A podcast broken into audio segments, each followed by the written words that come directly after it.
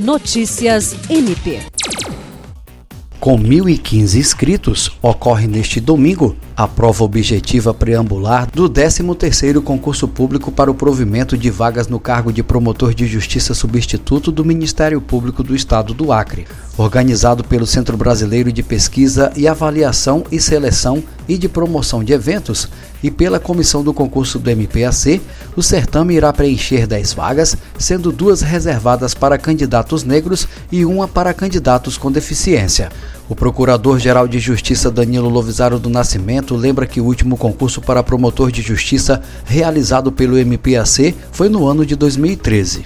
Ele destacou que o concurso é um anseio da classe, pois significa a possibilidade de movimentação na carreira e que a instituição está ansiosa para que o certame transcorra da melhor forma possível e que possa finalizar todas as fases até fevereiro do ano que vem. Jean Oliveira, para a Agência de Notícias do Ministério Público do Estado do Acre.